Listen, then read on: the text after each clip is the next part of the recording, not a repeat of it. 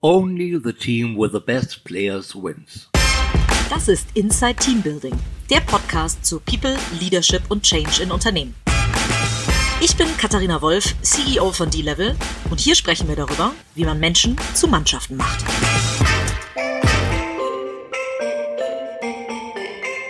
Hallo und herzlich willkommen zu einer neuen Ausgabe von Inside Team Building. Ähm, ich sitze mal wieder in Berlin bei einem ganz spannenden Startup und bei einem Seriengründer, bei Jens Urbaniak, der unter anderem Go Butler gegründet hat und jetzt ähm, ein wirklich spannendes Healthcare-Startup aufbaut. Dr. Smile. Lieber Jens, vielen Dank, dass du dir die Zeit nimmst. Äh, ja, herzlichen Dank für die Einladung. Super, Jens, erzähl uns mal. Ähm, du hast äh, tatsächlich in Schleswig-Holstein, gar nicht so weit äh, meiner Heimat, Hamburg, ähm, dein Abi gemacht in Luisenlund auf dem Internat und bist dann zum Gründen gekommen. Ähm, wie kam es denn dazu? Wusstest du immer schon, dass du gründen willst? Ähm, tatsächlich ehrlicherweise nicht. Also ähm, ich habe irgendwie in meiner eigenen DNA schon sehr viel ähm, ja, Unternehmerisches anscheinend mitbekommen. Ich habe in meiner Familie den einen oder anderen äh, erfolgreichen Unternehmer aber ähm, ja, nach, der, nach dem Abi ging es bei mir erstmal nach Großbritannien zum, zum Studieren. Ähm, und ich wollte damals unbedingt äh, Investmentbanker werden. Das war bei mir mein Ding. Also damals auch noch dieses absolute Rollenbild äh, des ähm, erfolgreichen Investmentbankers. Das hat mich schon sehr geprägt damals. Und ähm, das war in der Anfangszeit auch das, was ich unbedingt werden wollte. Ich wollte eigentlich äh, ins Private Equity. Das war mein Ding. Der, äh, der Long-Term-Plan. das war mein Long-Term-Plan damals, ja. absolut. Ähm, wahrscheinlich auch so ein bisschen getrieben durch, durch so äh, implizite Erwartungen von meinem Umfeld, die mich dann auch irgendwie darin bestätigt haben. Ähm, ich war, also Schule und auch mein Studium sind mir eigentlich, also so akademisch ist mir das so jetzt nicht so wahnsinnig schwer gefallen und dann war das irgendwie klar, der Typ muss entweder in die Unternehmensberatung oder ins Investmentbanking und ähm, da bin ich voll reingerasselt. Ne? Ja, also wie, ich meine mit 19, ich habe Jura studiert, ähm, äh, super, super Studiengang irgendwie, aber für mich total das Falsche. Wie soll man mit 19 wissen, wohin man will? Absolut, also war bei mir genauso. Ja, okay, dann warst du im Investmentbanking und hast da angefangen. Genau, ich war in London bei einer großen amerikanischen Investmentbank und habe im Private Equity M&A äh, gearbeitet, ähm, war da sozusagen so das ähm, so der, der Analyst, also ich war so der der, der, der Letzte in der Wertschöpfungskette oder in der, der Nahrungskette, derjenige, der, der auch die Nachtschichten machen musste. Und die, ähm, wir haben quasi große Private Equity Fonds äh, bei Transaktionen beraten. Und dadurch, dass diese ganzen Private Equity Jungs Ex-M&Aler oder Ex-Banker sind größtenteils, ähm, war das, ähm, war das auch ein recht intensiver Beruf. Ne? Und Weihnachten, Silvester äh, jeweils äh, immer im Büro und immer wow. sehr unselbstbestimmt, äh, habe ich auf Deals gearbeitet, die bis zum heutigen Tage nicht stattgefunden haben. ähm, äh, Wie frustrierend, ja. Genau. Ja.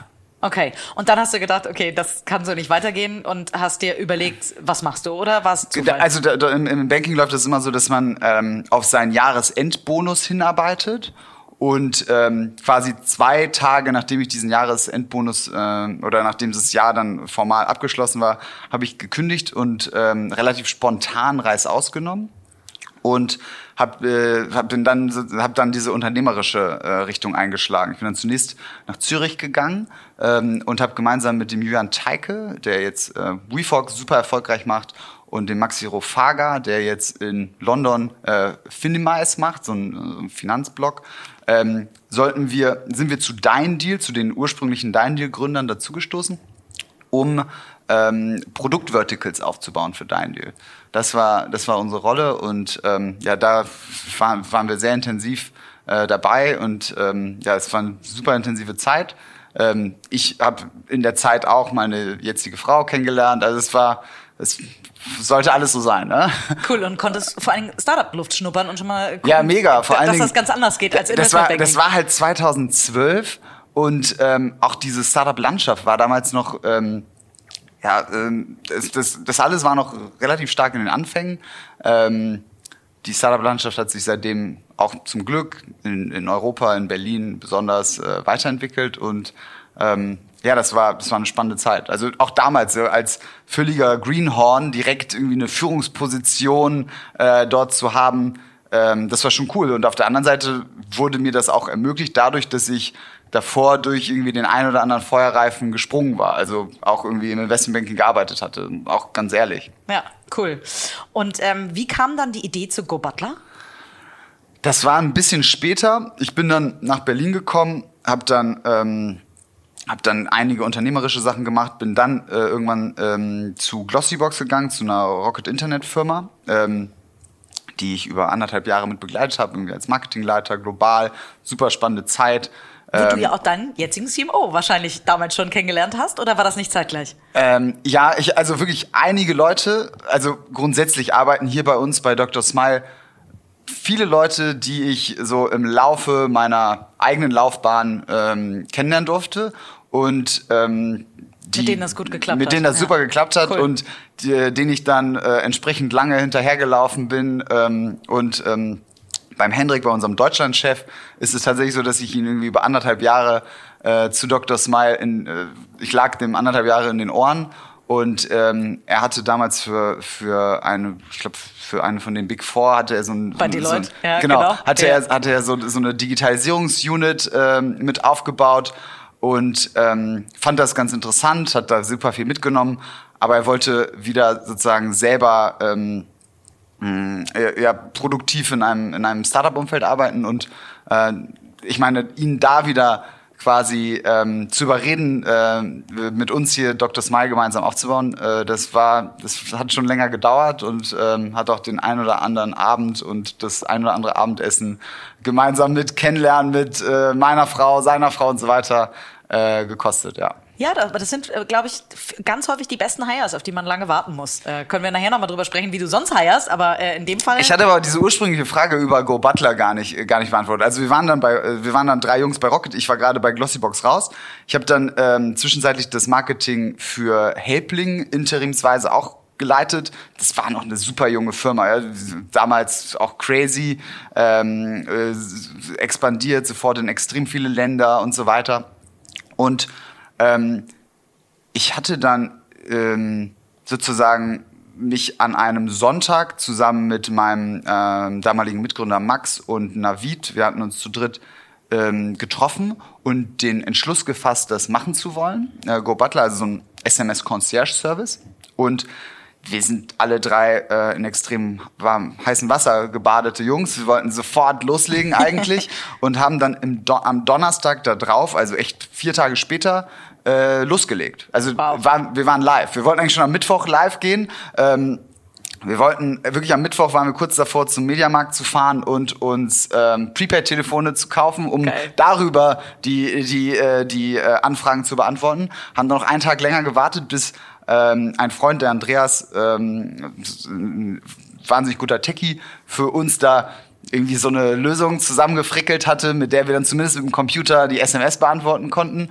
Und äh, dann ging's los. Und ähm, ja, das war eine verrückte Zeit. Innerhalb von, keine Ahnung, ein paar Tagen ähm, hatten wir, also am Sonntag, quasi dann eine Woche drauf, hatten wir unsere erste Finanzierungsrunde abgeschlossen und am Montag haben wir dann alle drei bei Rocket gekündigt. Also das war schon richtig crazy. Wahnsinn, ich meine, das muss man sich Ja, es mal vorstellen. ich verrückt. ja, gute Ideen, sagt man immer, ähm, finden ihr Geld, aber Ja. so schnell, also das ist ja vollkommen irre. In was haben die denn investiert, die, Sta- äh, die, die Oh, das, war ein, das war halt ein verrücktes Hype-Thema auch. Wir waren irgendwie, wurden wir sehr, sehr schnell von, äh, von den Medien aufgenommen. Wir hatten schon am Freitagabend, also wir hatten ja quasi am Donnerstag losgelegt. Am Freitagabend hatten wir schon die ersten Berichte in wirklich in deutschen Leitmedien. Wow. Ich glaube, in der Welt hatten wir einen ersten ähm, so einen Feuilleton-Artikel.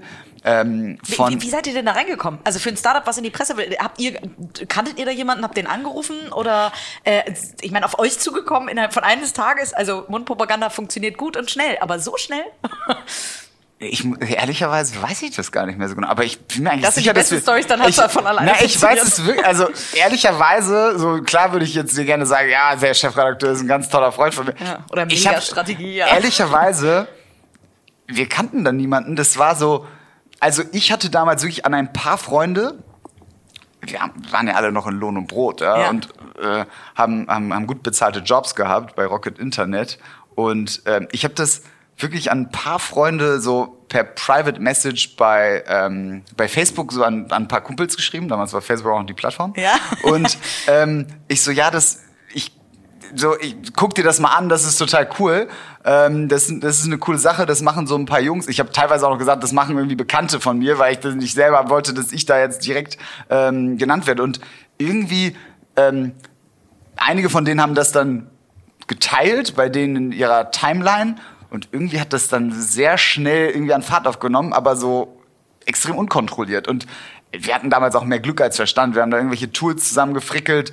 Ähm, also da, ähm, da, wir konnten ja ehrlicherweise auch dann nicht so wahnsinnig viel selber programmieren oder da jetzt irgendwie monatelang irgendwie ein System wirklich bauen. Das waren alles existente Tools, die wir für unseren Zweck so ein bisschen zweckentfremdet haben. Ja, okay. Das heißt, äh, ihr habt komplett hands-on euch reingestürzt und habt gesagt, okay, hier ist zwar das Funding, jetzt müssen wir hiren und Co., Mhm. ähm, aber äh, die ersten Bestellungen habt ihr selber abgewickelt. Absolut. Ja, absolut. geil, cool, Also super alles. cool. Also die, die ersten Business Angels, ähm, das waren die, ähm, oder sind die Ecomi-Gründer. Mhm.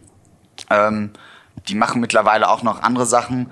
Und da hat, äh, die wollten einen Sechser-Pack Red Bull bestellen und dann hat Max, mein Mitgründer, hat dann einfach einen Drive Now genommen und beim Späti einen Sechser-Pack Red Bull gekauft und ist da hingefahren und dann standen da die Jungs und haben, haben dann gepitcht, wieso das wichtig sei, dass wir da jetzt irgendwie zusammenkommen. Also es war schon richtig crazy.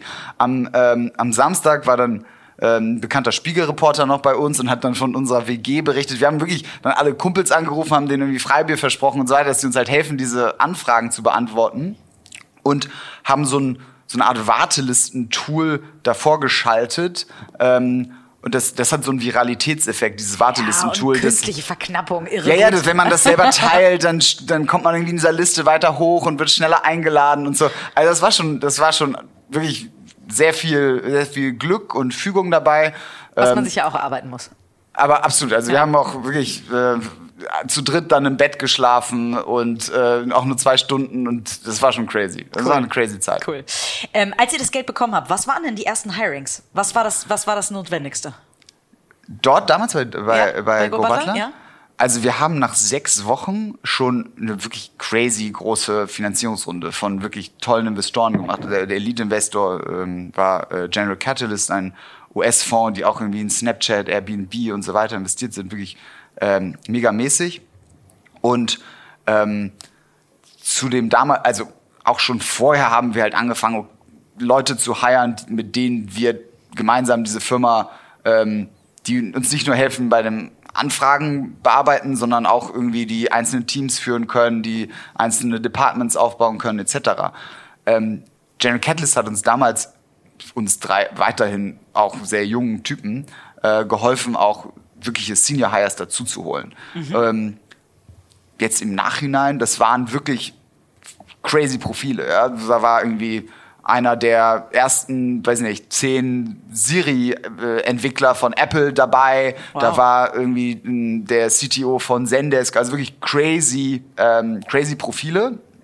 Super seniorige Leute, die auch schon wirklich Firmen äh, ja, bis an die Börse mit begleitet haben und darüber hinaus. Und die hatten aber tatsächlich halt eine, eine ganz andere Timeline im Kopf. Ja. Wir, haben halt zu dem damaligen Zeitpunkt immer noch in Stunden oder vielleicht in Tagen gedacht. Und geplant Und wahrscheinlich. geplant. ja. Und die waren so, ja, okay, was, was ist die Roadmap in den nächsten drei Monaten, sechs Monaten? Wir so, ey, unsere, wir sind noch nicht mal drei Monate alt als Firma und wir können jetzt nicht irgendwie gucken, was wir in drei Monaten machen. Wir müssen erstmal gucken, wie, wie, was wir nächste Woche machen, weil wir hier irgendwie unsere Warteliste wächst und wächst und äh, entsprechend wächst da irgendwie die Unzufriedenheit von irgendwelchen Leuten, die da warten oder die Ungeduld oder ähm, irgendwelche Kundenanfragen, wie wir, wie wir die bewältigen, wie wir die besser servicen und so weiter und so fort.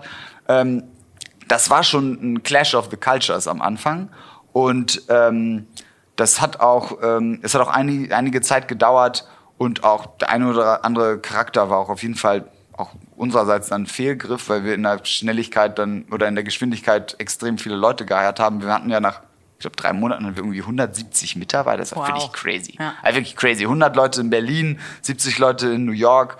Das war völlig verrückt. Ähm, nun höre ich das tatsächlich häufiger aus der ähm, Startup-Welt, gerade hier aus Ja. Berlin, dass dieses ähm, Senior Hires, also wirklich Senior Hires, nicht im Sinne von, da kommt jemand, der irgendwie mit 25 schon mal ähm, VP Sales oder so war, sondern wirklich Senior Hires, dass das ganz häufig schief geht, weil die, die Schnelligkeit ähm, des Startups tatsächlich nicht greifen oder nicht, nicht umsetzen können. Das ist ja so ein bisschen das, was du auch tatsächlich schilderst. Hast du das danach nochmal gemacht? Also hast du das wieder gemacht? Und wenn ja, wie? Also was hast du anders gemacht?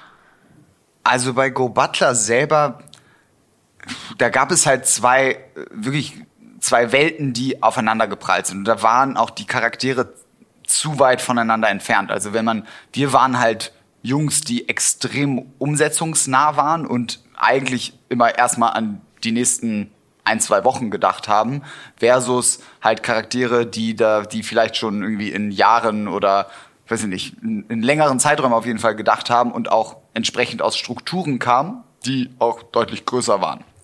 Ähm, einige, es, ich, ich denke grundsätzlich gibt es nicht unbedingt so wahnsinnig viele Charaktere, die alle Unternehmensphasen eines Startups wirklich begleiten können ähm, und sich auch parallel mit der Firma selber weiterentwickeln. Das ist auch gar nicht wertend unbedingt, aber es, ich glaube, sehen es gibt. Ja, es gibt klar. teilweise Ja. Leute, die sehr gut für diese Aufbauphase sind und die dann äh, im Anschluss aber auch nicht unbedingt mit der Firma weiter mitwachsen. Gibt's ja sogar Gründer. Genau, wir sehen das auch bei uns jetzt hier bei Dr. Smile. Ja, so einige Mitarbeiter aus der allerersten Phase. Ähm, das sind super Mitarbeiter in dieser ersten Phase, sind super hands-on, die packen an, die, die kriegen die Sachen erledigt. Sind das jetzt unbedingt die Charaktere, die dann aber auch Teams von 10, 20 Leuten führen und auch perspektivisch so führen können, dass sie auf eine natürliche Art und Weise auch den Respekt und die Autorität erhalten und nicht eigentlich nur aus Legacy-Gründen letzten Endes diese Führungsposition innehaben. Ähm, Und äh, wir versuchen da super stark dem entgegenzuwirken, dass diese Leute dann das Unternehmen verlassen oder irgendwie durch irgendwelche anderen Leute ersetzt werden müssen, indem wir versuchen, diese Leute zu trainieren und auf ihre neue Aufgabe oder neue Aufgaben vorzubereiten. Oder jemand drüber zu setzen, gegebenenfalls. Das ist aber ja. extrem schwierig, auch extrem Ja. politisch. Ja, wenn, wenn ich jetzt mit jemandem quasi am Tisch saß und mir äh, am Anfang die Nächte um die Ohren geschlagen habe, herrscht dort auch so eine implizite Erwartungshaltung, dass diese Person dann auch entsprechend mitwächst. Das ist, das ist darum, also auch hoch emotional, das ist wirklich eine schwierige Situation. Ähm, von den Hirings, also wir haben gerade gesprochen, Go Butler, ne, ihr habt Senior Leute reingeholt, es war ein Auf und Ab, ihr habt innerhalb von kürzester Zeit wahnsinnig skaliert Ja. und habt dann ja auch eine relativ öffentliche Niederlage hingelegt. Ja, Ähm, voll, voll Kanne. So, und ich habe dich jetzt Nicht nur, nicht nur wir, ja, also das war auch eine Ja. persönliche Niederlage. Wir dachten, wir bauen das WeChat des Westens, ja, das war damals so die Prämisse, das wird völlig crazy ähm, und äh, da kam schon dann irgendwie zwischendurch dann so der Reality-Check. Ähm, man kann da tausend Gründe für suchen.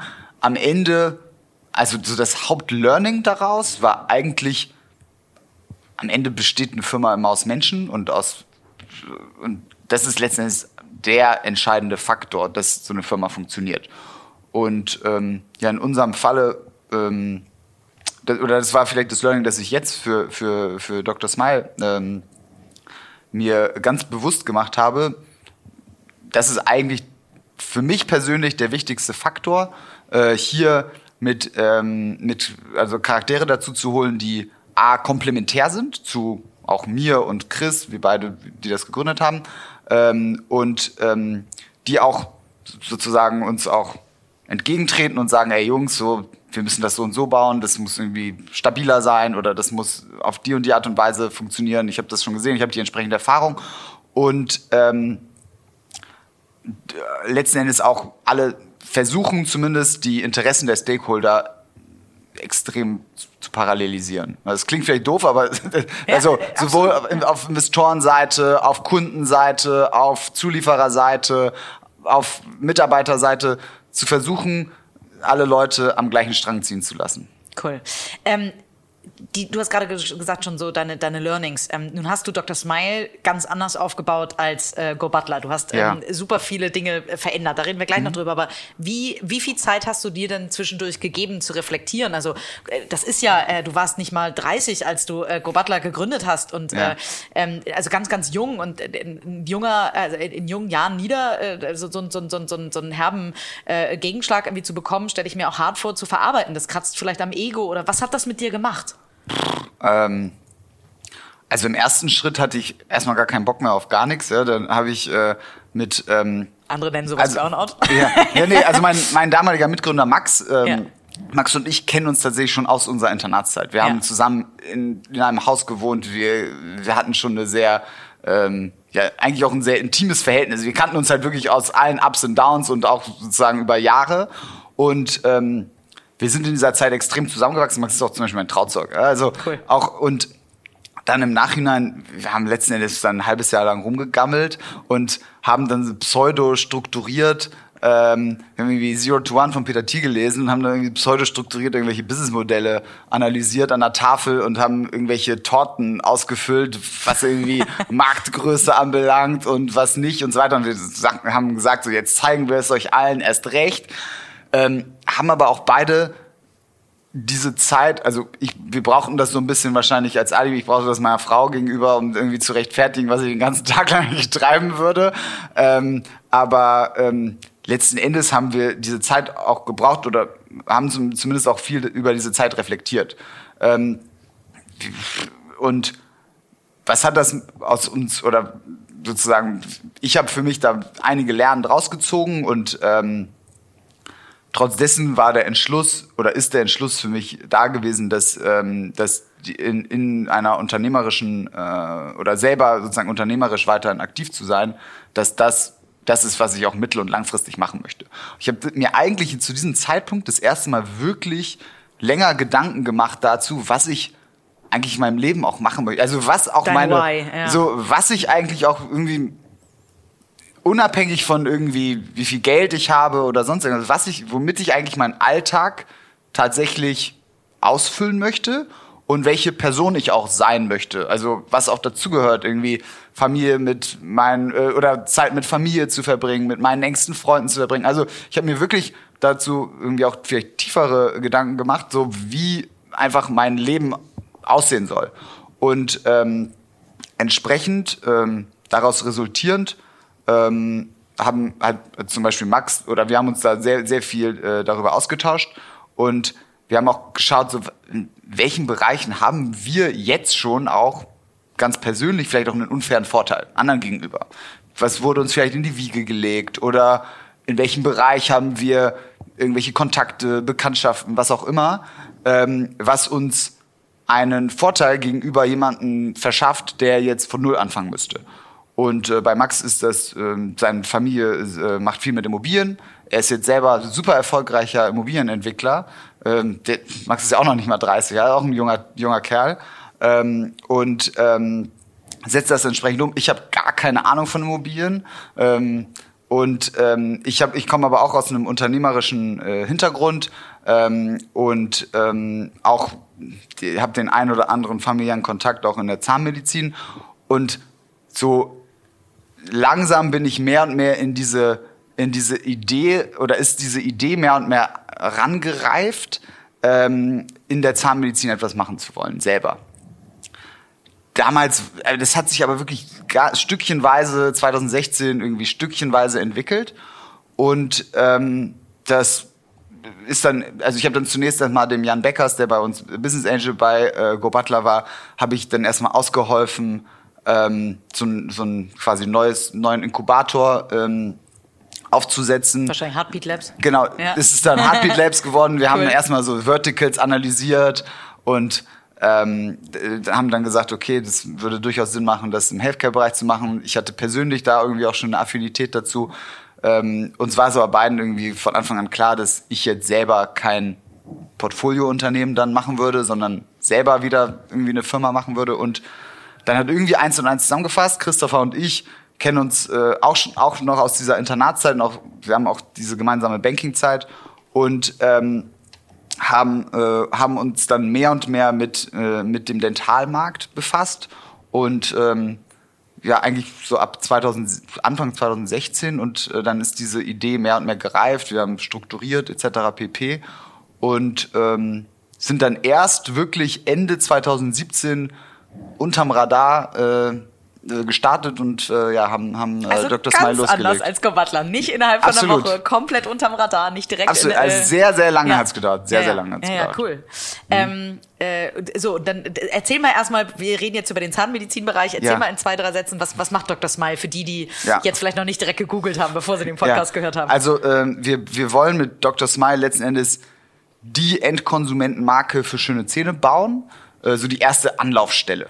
Und ähm, entsprechend haben wir ein, eine Praxiskette ähm, für moderne Zahnmedizin aufgebaut. Äh, wir fokussieren uns derzeit auf ähm, moderne Zahnbegradigung. Ähm, das sind ähm, sogenannte Aligner, also sogenannte durchsicht also sind so durchsichtige Zahnschienen, mit denen man letzten Endes Zahnfehlstellung korrigiert. Und das heißt, ich gehe zum Zahnarzt und buche den Termin nur über bei euch oder ihr äh, habt selber Zahnärzte, die ihr beschäftigt oder wie läuft das ab?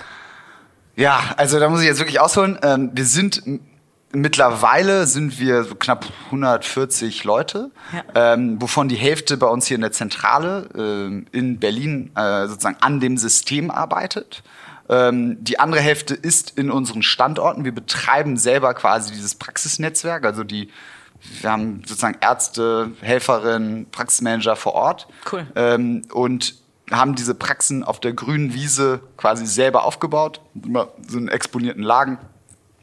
In Düsseldorf an der Köh, in Hamburg am Neuen Wall, in äh, Berlin äh, gegenüber von der Gedächtniskirche da am Kudamm. Also es ist immer, äh, es sind halt Praxen, die wir quasi von Betreiben, null ja. aufgebaut haben Cool. und die nur Dr. Smile machen. Wow, auch ein Spagat wahrscheinlich von den Mitarbeitern her, ähm, dass ihr zwei, auch da zwei Welten wahrscheinlich habt. Das Headquarter, äh, wahrscheinlich viel durch Tech geprägt, durch Product geprägt, durch Marketing geprägt Mhm. und auf der anderen Seite Ärzte, ähm, ne, wir, wir kennen das von so vielen Kunden, die On- und Offline-Modelle haben, also die eben Omnichannel quasi äh, an Geschäftsmodelle rangehen. Ähm, macht ihr auch gemeinsam Team-Events oder so, oder wie kann man sich das vorstellen? Wie bringst du diese zwei Welten Ja. zusammen? Ja, also ähm, das ist tatsächlich eine der großen Herausforderungen. Ähm, sozusagen diese dezentrale Struktur der Firma, die einfach gegeben ist dadurch, dass wir über 20 Standorte mit, mittlerweile haben und irgendwie da monatlich neue Standorte dazukommen, dafür zu sorgen, dass auf der einen Seite wir trotz dessen eine Firmenkultur in an, irgendwie über alle Standorte hinweg kriegen. Auf der anderen Seite sich auch äh, Informationen entsprechend äh, verteilen, dass jeder auf dem gleichen Informationsstand ist. Ähm, aber auch die Charaktere überhaupt zu vereinen. Also ähm, Menschen aus der Zahnmedizin haben doch einen ganz anderen Hintergrund als typische Startup-Mitarbeiter Nee, oder aus Berlin. schon eine andere Sprache. Also ich meine, Ja. äh, meine Eltern verstehen häufig überhaupt nicht mehr, was ich erzähle, äh, Ja. wenn man irgendwie so in diesem Slang irgendwie drin bleibt. Absolut, absolut. Also das ist eine, das ist eine riesen Herausforderung, absolut. Ja. Und vor allen Dingen, wenn man halt schnell wächst auch noch, oder? Genau, weil ihr seid jetzt äh, in der Tat vielleicht nicht ganz im, im Go Butler-Style, sage ich mal, gewachsen, also nicht so vollkommen ähm, explosionsartig und trotzdem 140 Leute, also 70 alleine hier ähm, äh, im Headquarter quasi. Ja. Ähm, das ist ja schon ordentlich. Du hast gerade- gerade gesagt, die Kultur ist super wichtig. Ähm, wie viel Zeit habt ihr euch denn dafür genommen, da eine Kultur zu schaffen und wie doll habt ihr die geprägt? Also jeden Tag quasi mein Job besteht eigentlich nur darin, die Kultur äh, hier in dem Unternehmen zu prägen und ähm, darauf einzuwirken, dass, ähm, dass letztendlich alle happily und hochmotiviert irgendwie arbeiten und äh, gerne zur Arbeit kommen. Das heißt, du arbeitest gar nicht mehr ähm, operativ jeden Tag an dem gleichen Thema oder so, dass du sagst, ich mache nur Finance oder nur Strategie oder so? Klar gibt's irgendwie Themen, die ich selber treibe, also sei es irgendwie Investor Relations etc. tralala. Ähm, aber es ist doch so, dass ich ähm, sehr früh versucht habe, mich operativ letzten Endes größtenteils womöglich herauszuziehen. Ich bin immer noch derjenige, der sehr viele Impulse geben muss. Ich, dadurch, dass ich irgendwie auch mit, da, durch meine, in Anführungsstrichen, Außenministerrolle mit sehr vielen unterschiedlichen Leuten ins Gespräch komme, habe ich auch zu einigen Themen halt vielleicht einen Wissensstand, den vielleicht andere Leute nicht haben und dann bringe ich vielleicht noch eine weitere Perspektive mit dazu. Aber ähm, also meine, äh, ich habe meine persönliche Aufgabe sehr schnell darin gesehen, mich operativ möglichst herauszuziehen und ähm, dann ja daran zu arbeiten, dass wir eine coole Unternehmenskultur schaffen, die nachhaltig ist, die irgendwie fair ist, das, wo die Leute Bock haben, irgendwie äh, gemeinsam Gas zu geben und auf ein gemeinsames Ziel hinzuarbeiten. Das sagst du jetzt so easy. Ich habe dann gleich äh, am Anfang äh, versucht, mich operativ rauszuziehen. Das ist ja das, was jeder Gründer will, weil wir, wir alle, wir Gründer sind so häufig Bottleneck. Also ich bin das auf jeden Fall das Bottleneck in meiner Firma. Ich habe es noch nicht geschafft im Gegensatz zu dir.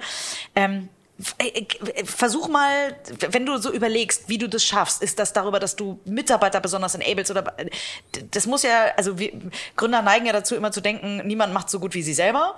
Ähm, das scheinst du nicht zu haben, das Problem. Entweder hast du den Gedanken nicht oder deine Mitarbeiter sind einfach cool. Aber ich glaube, das klingt im Nachhinein immer, wie du so richtig sagst, es klingt im Nachhinein so, ja, easy peasy, ich habe mich irgendwie äh, hier ersetzen lassen oder ich habe irgendwie andere Leute sind in meine Fußstapfen getreten, haben das übernommen und das viel weitergetrieben. Das ist natürlich ein Prozess und bei mir ist dieser Prozess auch in keinster Form abgeschlossen oder ich kann jetzt, das wäre ein bisschen vermessen, das zu behaupten. Ähm, ich arbeite oder wir arbeiten da tagtäglich immer noch sehr, sehr stark daran und es gibt immer noch Phasen, wo ich mich dann zu tief einmische und dann merke so, oh, ich übergehe hier vielleicht die Autorität von jemandem, dem ich eigentlich ähm, die, die Verantwortung für, das, äh, für dieses Department übergeben habe oder für diesen Bereich. Ähm, ich glaube, am Ende ist es, hängt es extrem stark von den Leuten ab, die man für die Bereiche oder für diese Verantwortung der Bereiche ähm, gewinnt. Und woher Und, weißt du, das ist ja auch wieder Hiring, woher weißt du, wer die richtigen sind?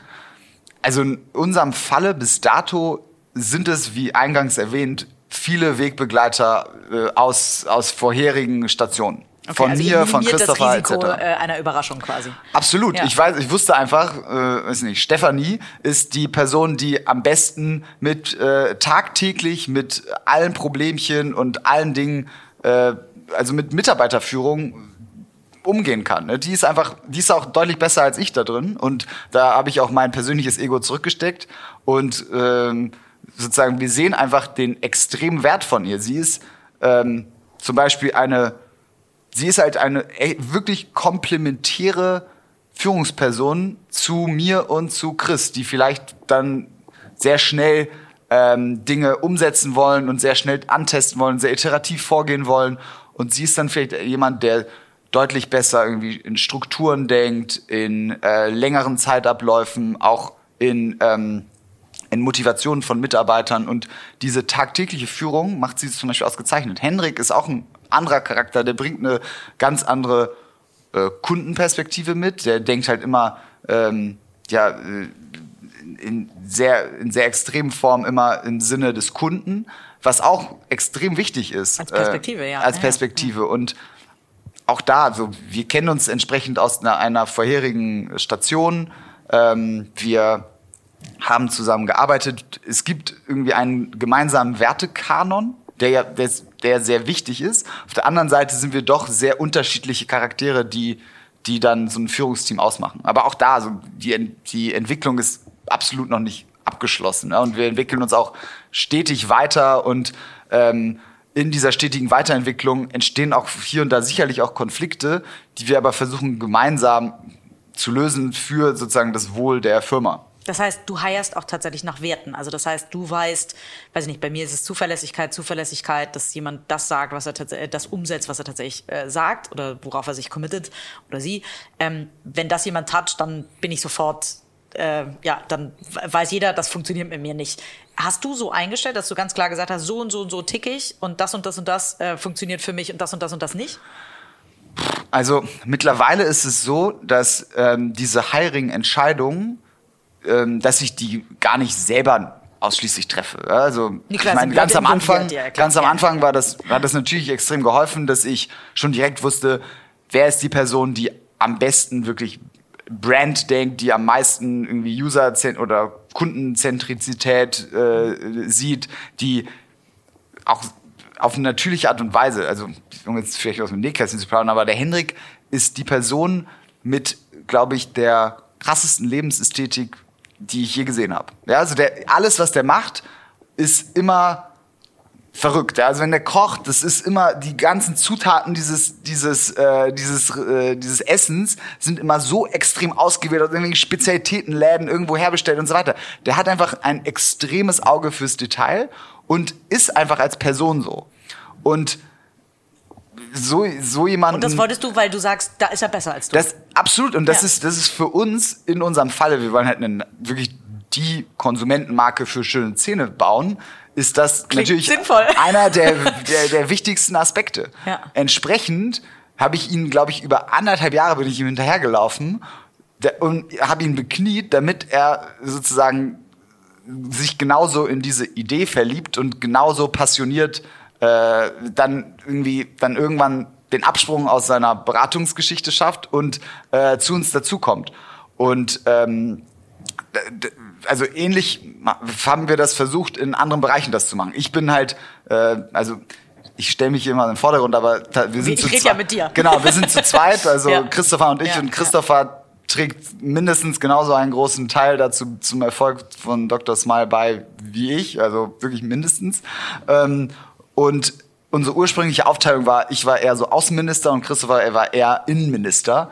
Ähm, und ähm, darum war Hiring eher unter mir auch. Darum vielleicht auch diese Hiring-Geschichten, weil ich letzten Endes auch dafür verantwortlich war, dann ähm, diese ersten Impulsgeber, beziehungsweise auch die, die wirklich die ähm, Verantwortlichen für einzelne Bereiche ähm, dann zu identifizieren und äh, auch zu versuchen, die äh, ja sozusagen zu gewinnen, an Bord zu holen. ja, an, an ja, Bord ja, zu holen, genau. Der wievielte Hire war HR? Also habt ihr jemanden, der sich nur um HR kümmert?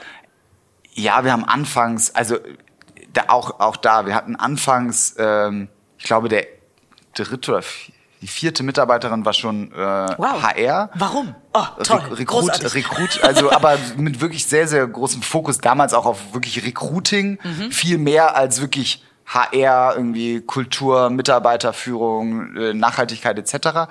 Das lag halt auch daran, dass ähm, auch damals so wir, wir mussten schnell ähm, zumindest irgendwie auf, weiß ich nicht, auf so den ersten Stand von Mitarbeitern kommen, um überhaupt den ganzen Aufgaben, die die dann anstanden, äh, um die überhaupt zu bewerkstelligen. Naja, Aber- und du hast ja und du hast ja gesagt, Kultur ist, hast du zur Chefsache gemacht, weil Ja. du dich eigentlich quasi die ganze Ja, Zeit ich, hab, ich, ich fand das schon immer super interessant, äh, Unternehmenskultur, mich damit zu beschäftigen, vor allen Dingen irgendwie auch so zu, zu schauen, so was, da gibt es ja auch irgendwie super Literatur, da gibt es irgendwie krasse Firmen, im Valley vor allen Dingen, die irgendwie sehr, sehr stark äh, auch ähm, Kultur ähm, irgendwie in ihren einzelnen Unternehmen prägen, die das aber auch irgendwie transparent nach außen tragen, die sagen irgendwie, das ein, unser Unternehmen hat folgende Werte etc.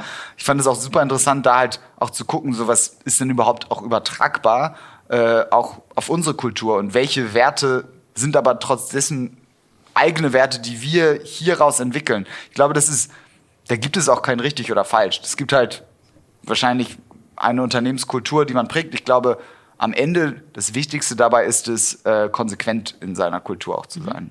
Cool. Nun hast du beschrieben, du ähm, heierst Leute, die schlauer sind als du. Jedes Mal, wenn ich hierher komme, sitzt du an einem anderen Platz. Das heißt, äh, du hast gar nicht, ähm, äh, du hast weder ein Einzelbüro irgendwo, noch hast du so deinen angestammten Platz, sondern du setzt dich dahin, wo du gerade gebraucht wirst. Das klingt alles sehr wenig ego-driven. Ähm, warst du immer schon so oder war das ein Weg dahin? Aber ich glaube, das war ein Weg dahin. Absolut.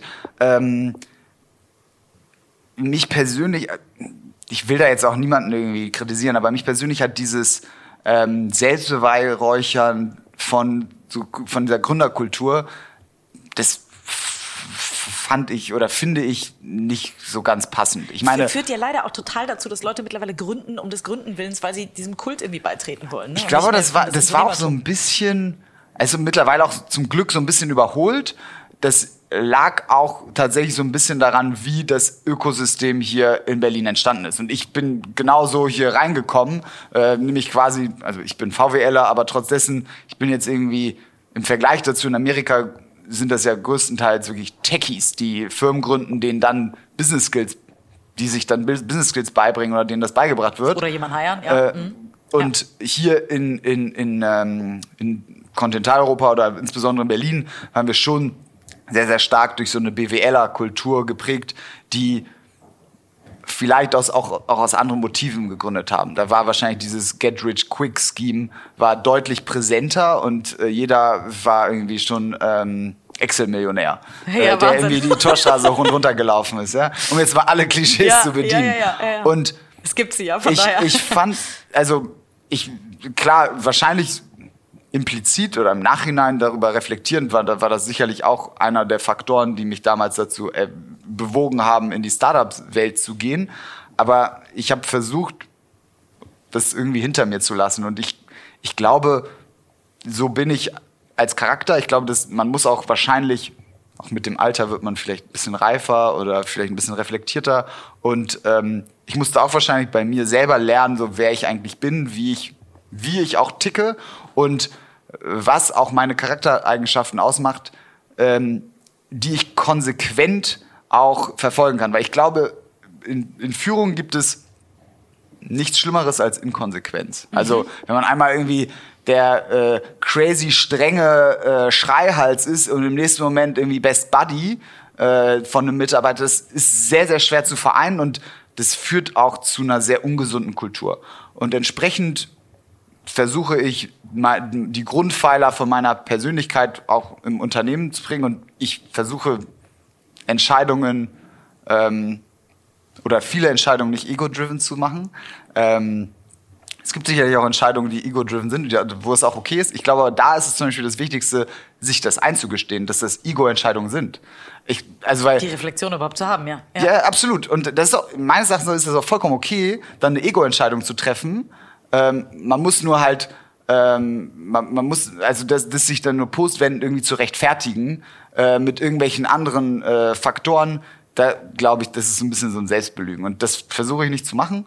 Ähm, und jetzt in meinem Fall, ich versuche mich hier einzubringen, wo ich äh, am meisten gebraucht werde und wo ich denke, wo ich am meisten Mehrwert stiften kann. Und wenn das mal im Influencer-Marketing ist, im nächsten, am nächsten Tag im Customer Care, dann ähm, sitze ich entsprechend mit den Teams da und versuche da auch nicht so eine nicht so eine Spannung aufzubauen, ja, der Chef sitzt da, das ist voll, das ist voll furchtbar. ist dass der das so ein schreckliches Wort. Ja, so, ich, ich meine, am Ende ähm, bin ich, äh, kann ich mich auch nur irgendwie mit gesundem Menschenverstand mit den einzelnen Dingen auseinandersetzen und mit dem Team gemeinsam eine Lösung erarbeiten. Aber wenn ich jetzt selber meine, alles vorzuprägen und irgendwie alles äh, selber entscheiden zu wollen, ähm, glaube ich, und ohne auch emotionalen Buy-in der einzelnen Teammitglieder, die das dann auch tagtäglich und auch hoffentlich weiterführen und weiterentwickeln, ist es, glaube ich, extrem schwierig, das einzufordern. Ne? Weil wenn ich dann am anderen Tisch sitze, dann äh, hängen die dann halt durch. Wahrscheinlich sagen, ach, der, zum Glück ist der jetzt weg, jetzt können wir was anderes machen.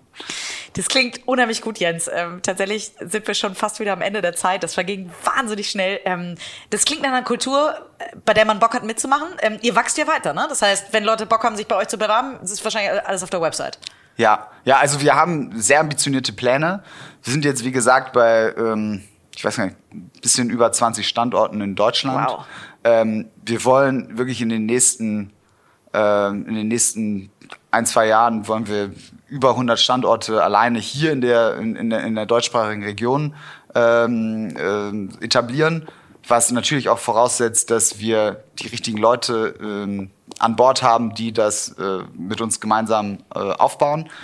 Die Firma selber, vielleicht auch nochmal wichtig zu betonen, also und, und vielleicht auch die Brücke zu, zu dem, was wir, ein, was wir eingangs besprochen haben, zu schlagen.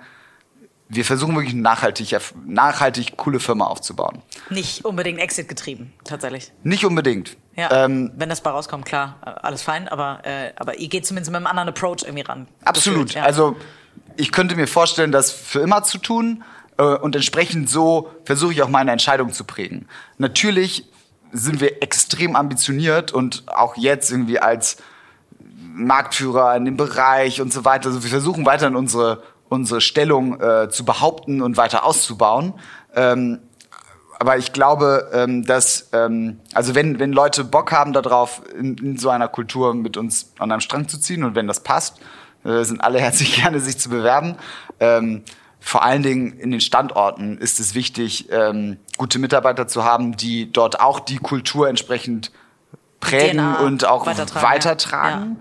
ja. Ähm, Und ähm, ja, also darum, alle sind herzlich gerne eingeladen, sich zu bewerben, wenn sie, wenn sie das spannend finden, was wir hier machen. Sehr, sehr cool. Vielleicht noch eine letzte persönliche Frage. Äh, du bist durch das Internatsleben offensichtlich sehr geprägt worden, auch mit tollen Freundschaften und mhm. Businesskontakten. Geht dein zukünftiges Kind irgendwann mal aufs Internat? Was meinst du? Sehr schwer zu beantworten. Auch jetzt ohne Rücksprache mit deiner Frau gehalten zu haben? ja, wirklich sehr, sehr schwer. Ähm, ich, also in meinem persönlichen, ich war vorher in England auf dem Internat, ähm, was mich akademisch sehr geprägt hat. Ähm, die, äh, die Zeit in, in, in Deutschland im Internat hat mich menschlich, glaube ich, sehr geprägt. ich habe einen sehr eigenen Weg da gehabt und ich weiß nicht, ob das jetzt meine Kinder in der gleichen Form irgendwie erleben werden. Wenn sie wenn sie, ich hatte mega Bock aufs Internat zu gehen, auch nach England. Das war jetzt nicht, dass mich jemand zwingen musste. Wenn die später Lust haben werden ähm, und ähm, so ich, wir im Familienrat dann gemeinsam zu der Entscheidung kommen, dass es sinnvoll ist, dann dann sehr gerne. Aber also ich habe mir da, dazu ja. tatsächlich bis dato noch keine Gedanken gemacht. Ja. Ich kriege wahrscheinlich gleich irgendwie einen Anruf von ja. der Internatsleitung, wenn ich was Falsches gesagt habe. Oder die jetzt schon deine Kinder anwerben wollen, ja. Ja, cool. es dauert auch noch ein bisschen ja. Kinder. Meine Frau arbeitet ähm, selber extrem ambitioniert in einem anderen Bereich äh, und ähm, ist da, ja, gibt da absolut Vollgas und darum ähm, steht das jetzt gerade auch noch nicht an. Wir haben auch einen kleinen Hund. Ah ja, okay, das ist quasi das, äh, das Übungsmaterial. Ja, Absolut. Super toll. Jens, vielen, vielen, vielen Dank für deine Offenheit, für die tollen Erzählungen. Waren ganz, ganz viele Punkte dabei, die wir tatsächlich auch noch nicht so, äh, glaube ich, beleuchtet haben. Von daher ganz vielen lieben Dank.